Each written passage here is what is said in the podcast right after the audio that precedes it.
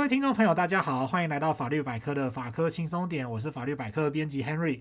今天呢，呃，这一集节目呢，我们要来欢迎一位非常特别的来宾哦，呃，这是我们史上第一次，就是由实习生参与录音这样子。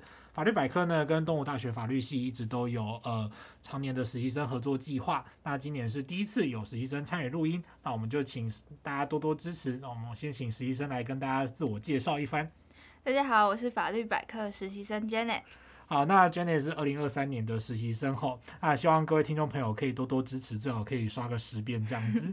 那这一集节目之所以会想要录这个主题呢，是因为 Facebook 上面有一个社团叫做“路上观察学院”，简称“路观”。Janet 有听过这个社团吗？呃，滑 FB 的时候好像有看过。哦，你会滑 Facebook？我以为就是 现在的大学生都不看 Facebook。我还 有点在那个年代里的。对，就是老人都，就是大家常常会开玩笑说 Facebook 会有那种老人感 这样子。好，不管就是我还年轻这样子哦。好，那不晓得各位听众朋友有没有听过哈？那呃，之前就有人 po 了一个图哦，就是说这个早餐店有不收一块钱硬币的告示。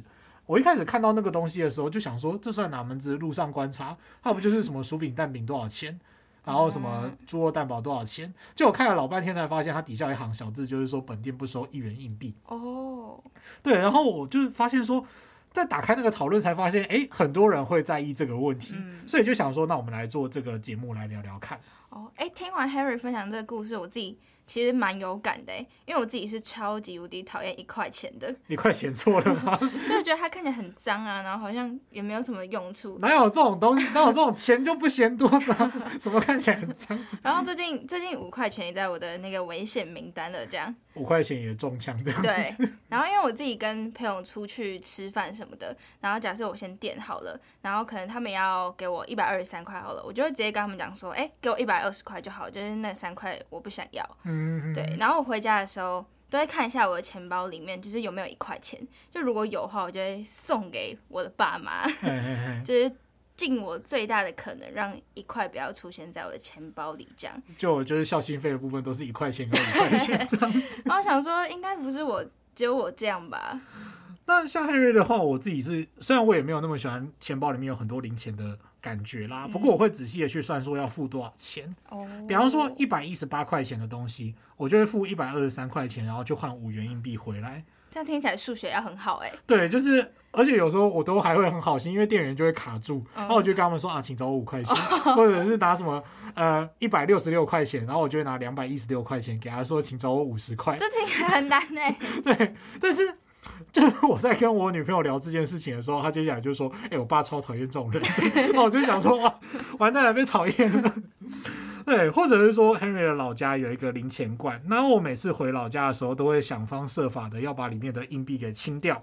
所以，例如说，我就会拿那个很多十元硬币去买东西。嗯，哎，就等一下听众朋友就直接来大怒灌，就是这什么奥克这样子。哎，不要，拜托不要，就是说，因为我们这种付账的方式，我们都会确保说，哎，我是跟那个店家很熟的。然后我就会帮他把十个叠成一叠，然后就跟他说这样子一百，啊，比方说都是十块钱硬币的话，我就会说，哎，这样一百，好。那相对来讲，就是店家如果很忙，不想收零钱，而且大家又不会每一个都准备那种超方超商用来算硬币的钱币整理盒。对，我后来去 Google 才发现，那个东西有一个名称叫钱币整理盒。我第一次听到，哎，对，就是你在 PC Home 还是哪一些电商上面，你都可以买到那个整理盒，哈。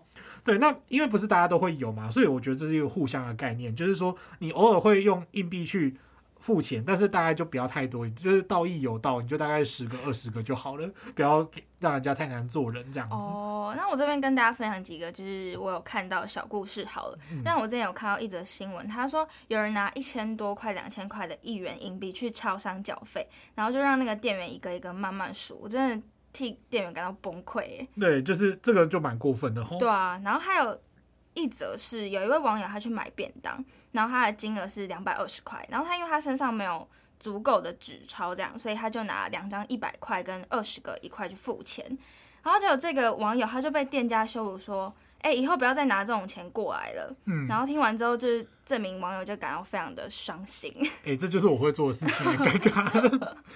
哎、欸，不过我就是这种东西要考虑啦。就是如果是我的话，我可能就不会再去这里买便当了。这样子，哦、对，哎，然后我还想起来，就是之前有一则就是店家的 Google 评论，然后底下就有个网友留言，他说他买的可能是一百零五块便当好了，他就拿一个一百块纸钞嘛，然后跟五个一元去结账这样。对。然后那个柜台阿妈就一直碎碎念，然后这个网友就是说，哎，吃个早餐，呃，吃个晚餐就心情变超差。对。然后后来这间店呢，它的柜台就贴了一个告示牌。然后上面就写说，如果遇到柜台是年长阿妈，请勿拿一元结账。这样 哦、呃，就是我觉得最近几年店家好像都会把这些需求，就是告诉他们的。客人对，因为像最近几年也都是很流行那种什么不要跟老板点餐，他记不住哦，什么之类的，或者是什么十八岁以下的才可以叫阿姨哦之类的，对对对，有那种就是告示这样子。嗯、一开始就是说它蔚为流行啦，这样。嗯，那想问 Henry 说，那如果店家他已经在他的墙壁或是柜台张贴告示牌，表明自己不愿意收一块硬币，那消费者在结账的时候拿一元硬币去支付，这样店家是可以拒收的吗？关于这样的问题哈，其实呃，我们去看相关报道就会发现说，哎，他们还会煞有其事的，有些报道会去找呃法律条文来解释这个东西哈，他们就会聊到说有所谓的法偿效力。那这边呢，就是说他们会提到一个 Henry 自己以前从来没听过的法律条文。这个没听过是正常的，你念法律系念四年，其实你也很难有机会找到这个条文哦。它是中央银行法的第十三条第二项。嗯，那它规定了什么呢？他说，诶，这个本行也就是央行啦，它发行的货币是国币，对于中华民国境内的一切支付具有法定的清偿效力。哦，它简称叫法偿效力。那它这个条文就主要是在说明说。诶，新台币有清偿的效力。那根据央行的官网的补充说明，哈，就是说在我国境内所进行的交易呢，应该用新台币来表示，然后记录跟结算。所以说呢，原则上大家是不能够拒绝接受现金，的哦即使它是零钱也一样。哦，原来是这样。对，你看，就是即使它是一个一个一元硬币或者是一张卫生纸，它都生在它的世上有它的用途，这样子吼。对，不过关于这一点呢，大部分的讨论就会说，哎，可是又没有法则啊，所以你就没有办法修理这些不收硬币的厂商。对，可是我就觉得说，哎，其实重点不是法则，哎，重点是说这个条文它一开始的重点是要表示说，哎，如果说这个你的法定货币的话，它是有清偿效力的，它并不是当然表示说人家不能够拒收。事实上，如果是法令另外有规定，或者是契约有约定的话，你就可以用现金以外的支付工具，或者是特定种类的现金。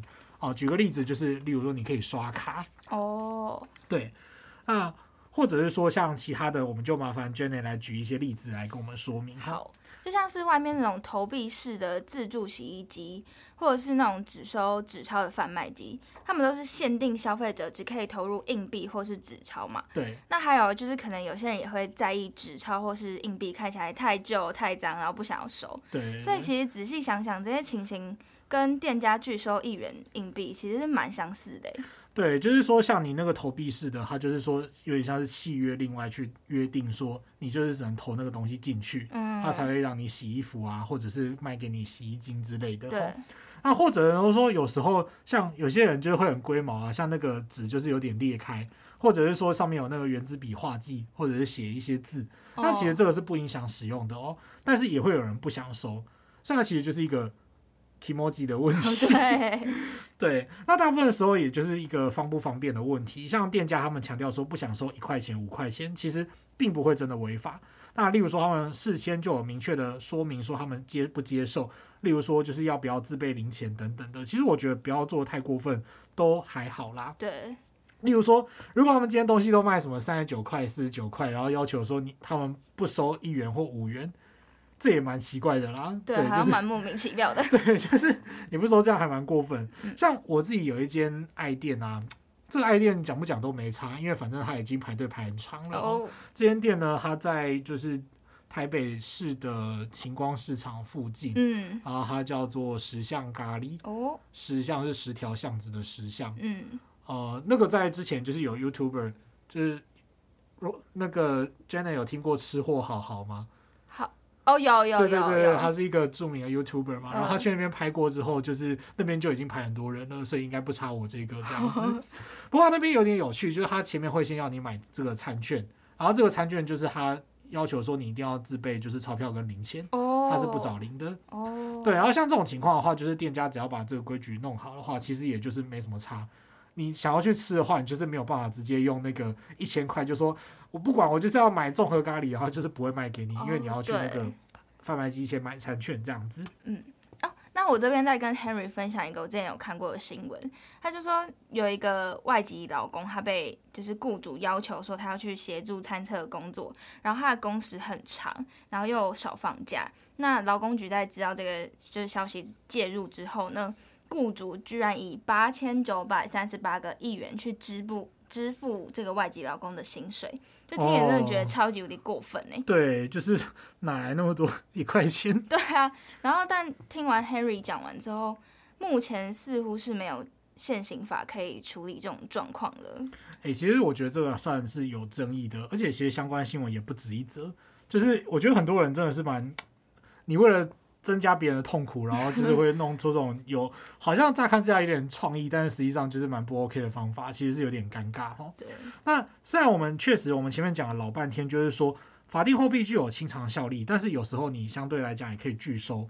但是像这种状况呢，就是你使用这种成千上万枚硬币去付款的状况，其实你也可以说不要收。这边呢，曾经就在呃。新闻报道里面，他们有去访问一些律师，那有些律师就讨论说，这到底有没有违反民法上的诚实信用原则？这个规定呢，在民法的第一百四十八条第二项的规定，还是说一个人在行使权利，然后履行义务的时候，应该按照诚实跟信用的方法，这是民法当中非常重要的一个条文哈。那虽然它就是盖瓜的可以去处理一些事情，它不算是太具体的条文。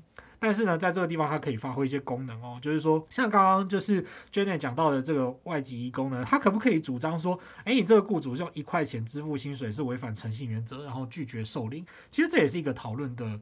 呃，可以讨论的问题这样子，对。那虽然说法院目前并没有相关的判决可以参考，但是实务上也曾经发生过，就是另外也是用一块钱硬币去支付上万块薪水的状况。然后后来就是经过这个劳工局介入之后呢，就说，哎，这个还是应该是有违反诚实信用原则的问题，所以最后呢，还是让这个雇主呢，就是用汇款的方式去汇钱这样子。实务上也有这样一则新闻哦。